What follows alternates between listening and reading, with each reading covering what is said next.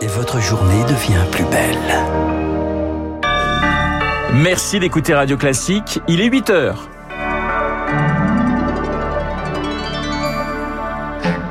La matinale de Radio Classique Et voici les titres du journal. Quand la réforme des retraites inquiète les associations, elles redoutent une pénurie de bénévoles avec le recul de l'âge légal de départ. Des bras pourtant indispensables à leur survie. Reportage dans ce journal. Un pesticide interdit détecté dans un lot de riz basmati. Pour Foodwatch, c'est toute la chaîne de contrôle qu'il faut revoir. Vous l'entendrez. Et puis l'Ukraine, l'Ukraine qui attend plus que jamais ses chars occidentaux. On en parle avec la journaliste ukrainienne Tetiana Ogarkova à la fin de ce journal. Et puis avec l'ancien secrétaire secrétaire d'État aux Affaires européennes, Pierre Lelouch.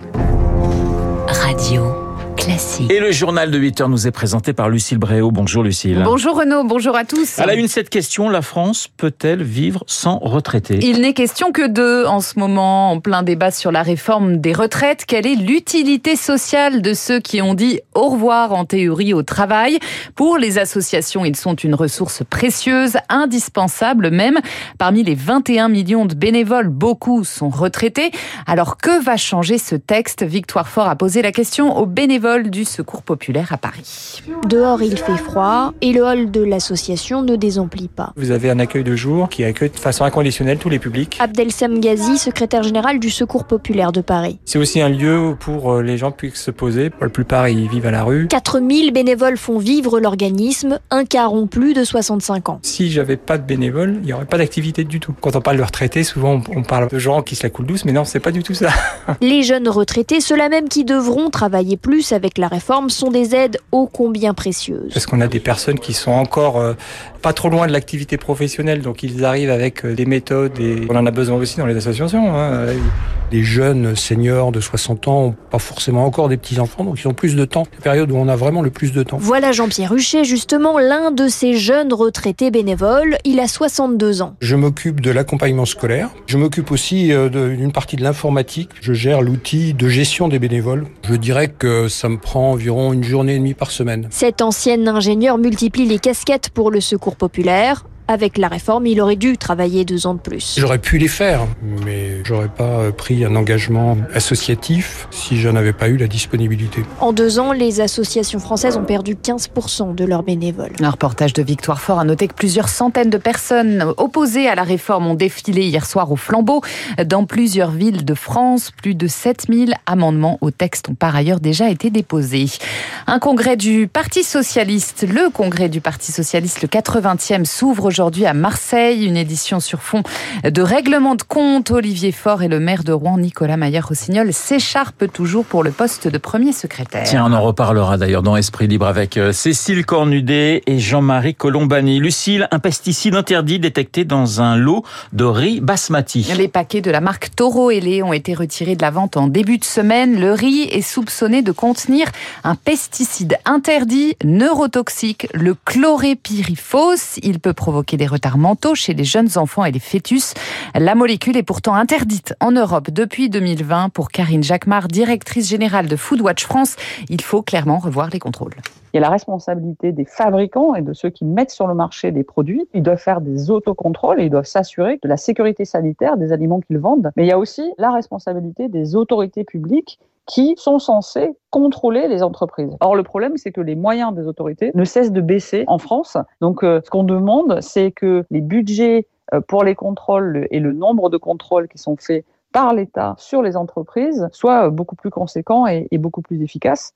Et enfin, il faut qu'il y ait euh, des sanctions à la hauteur pour que les entreprises n'aient pas l'impression d'être au-dessus des lois, ce qui est trop souvent le cas. Propos recueillis par Lucie Dupressoir. Aux États-Unis, l'appel au calme de Joe Biden. Cinq ex-policiers noirs ont été inculpés hier pour le meurtre de Tyre Nichols, un Afro-Américain de 29 ans, roué de coups lors de son interpellation début janvier lors d'un contrôle routier. Il est décédé à l'hôpital trois jours plus tard. La vidéo très violente de son arrestation doit être rendue publique ce soir. Un rassemblement demain à Paris en soutien aux Français détenus en Iran. Leur comité de soutien et leurs proches veulent mettre en lumière leurs conditions de détention qu'ils jugent inhumaines. Ils se retrouveront demain au Trocadéro. Béatrice Sibou est membre du comité de soutien de Fariba Abdelra, chercheuse franco-iranienne détenue depuis 2022 l'aile des femmes de la prison des Vignes est en surpopulation carcérale. D'habitude, elles sont une trentaine de femmes. Aujourd'hui, elles sont plus de 60. Fariba n'a pas le droit d'avoir ses contacts avec les autorités françaises puisqu'elle est binationale et que les binationaux ne sont pas reconnus en Iran et qu'elle est considérée comme iranienne. Mais c'est l'aile de la prison qui est gérée par des gardiens de la Révolution qui a un traitement beaucoup plus euh, dur, dans lequel elle était pendant les neuf premiers mois et dans lesquels Cécile Colère ou d'autres euh, otages français sont actuellement. Un propos recueilli par Héloïse Weiss. 8h05 sur Radio Classique. Lucille, nous prenons ce matin la direction de Kiev. Kiev entre crainte et espoir. La capitale ukrainienne qui vit toujours dans l'angoisse quotidienne des bombardements russes. Près de 20 missiles ont été interceptés rien qu'hier par la défense anti-aérienne de la ville. Espoir aussi de la livraison prochaine de ces fameux chars occidentaux pour renverser la vapeur face au rouleau compresseur russe. Selon Volodymyr Zelensky, 12 pays sont désormais prêts à fournir des véhicules lourds à l'Ukraine. Bonjour Tetiana Ogarkova. Bonjour. Vous êtes journaliste ukrainienne, vous êtes basée à Kiev. Comment la population accueille l'envoi de chars occidentaux à votre pays? Des chars Léopard, Abraham, ces Challenger, c'est un, c'est un soulagement?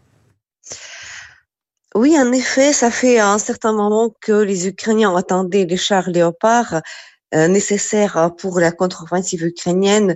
Euh, le moment qui euh, que Olaf Scholz, chancelier allemand, faisait attendre l'Ukraine, mais aussi les partenaires. Il y avait des flash mobs ici en Ukraine, les gens s'habillaient un léopard, hein, carrément les vêtements un léopard et poster leurs photos pour rappeler que les chars, c'est un peu une manière humoristique de réagir à l'actualité. Mais il n'empêche que oui, euh, d'après ce qu'on peut constater concernant le nombre de léopards euh, venant de, de l'Europe, c'est un nombre déjà considérable euh, pour euh, pour voilà commencer ou envisager en tout cas une contre-offensive ukrainienne. Donc euh, c'est un soulagement, c'est aussi un signe très fort de la solidarité et aussi de la voilà de de la compréhension que il y a très peu de pays civilisés qui qui soutiennent Poutine et qui sont qui, qui préfèrent rester les yeux fermés sur la politique euh, russe et sur notamment cette guerre qui est absolument insensée, cruelle, absurde, euh, en fait, qu'il mène au cœur de l'Europe. Et c'est que voilà, cet, cet aveuglement, il arrive à sa fin et donc c'est d'où vient en fait euh, le renforcement euh, des envois des chars et d'autres, bien sûr, d'autres armements nécessaires à la défense mm-hmm. ukrainienne. Tetiana Ogarkova, la France n'a pas encore décidé de l'envoi au nom de chars. Leclerc, votre réaction à ces hésitations françaises?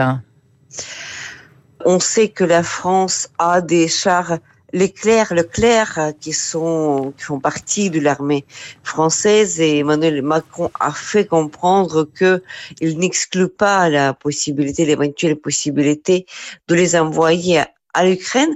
D'après ce que nous comprenons, il s'agit ici d'une euh, décision solidaire entre les, euh, les pays de l'Union européenne, et c'est-à-dire que euh, on voit pas comment on, pense que la que la France va quand même envoyer des chars comme l'ont fait euh, d'autres pays de l'Europe puisqu'il s'agit d'une comme disait Olaf Scholz pendant des mois en essayant de voilà de de pas les envoyer tout de suite il disait que on le ferait pas tout seul on le ferait avec les autres.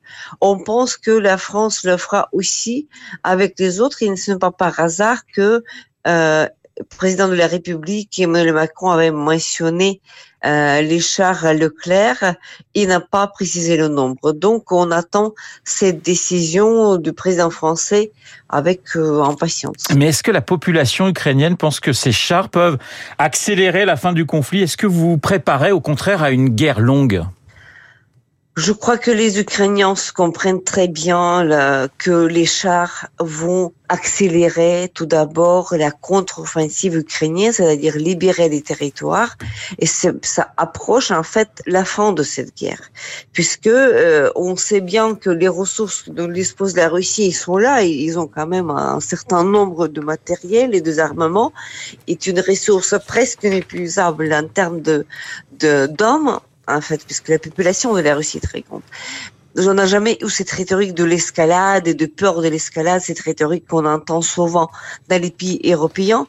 Euh, pendant la guerre, donc on sait que la Russie joue beaucoup et beaucoup trop la carte du chantage, c'est-à-dire que elle essaie d'intimider euh, les autres euh, par euh, voilà par somo escalade et menace à chaque fois des choses encore plus atroces, mais on arrive toujours à un moment où, après le menace, il n'y a rien, puisque tout simplement, la Russie ne dispose plus de moyens pour réaliser ces menaces. C'est-à-dire que ici, en Ukraine, nous avons déjà vu comment cette armée, dite deuxième armée du monde peut être défaite, comme elle était en fait à côté de Kiev ou Tchernigiv Soumy euh, durant les premières semaines de, conflit. Et donc on lève un peu les illusions et puis les, les, menaces euh, Russes ne nous font pas peur. Et donc le mot escalade, ce n'est pas le mot euh, avec lequel on peut menacer les Ukrainiens. Merci Tetiana Ogarkova d'avoir répondu à mes questions. Tetiana Ogarkova, en direct de Kiev, journaliste et responsable du département international à l'Ukraine Crisis Media. Euh, ma chère Lucille, quand la guerre en Ukraine s'invite à l'Open d'Australie. Eh oui, Novak Djokovic devra faire sans les encouragements de son père en tribune pour sa demi-finale face à l'Américain Tommy Paul à 9h30. Serjan Djokovic a dû renoncer à y assister. Kiev exigeait qu'il soit interdit de stade après qu'il ait été filmé par des supporters, avec des supporters pro-russes. Et à l'instant, le grec Stefanos Tsitsipas, lui, vient de se qualifier pour la finale en battant le russe Karen Kachanov en 4-7, 7-6, 6-4, 6-7, 6-3. Ben c'est peut-être mieux qu'il y ait un grec en finale plutôt qu'un russe. Diplomatiquement parlant, ça va poser certainement moins de problèmes. Le journal de 8 heures présenté par euh, Lucille Bréau. Il est 8h11 sur l'antenne de Radio Classique.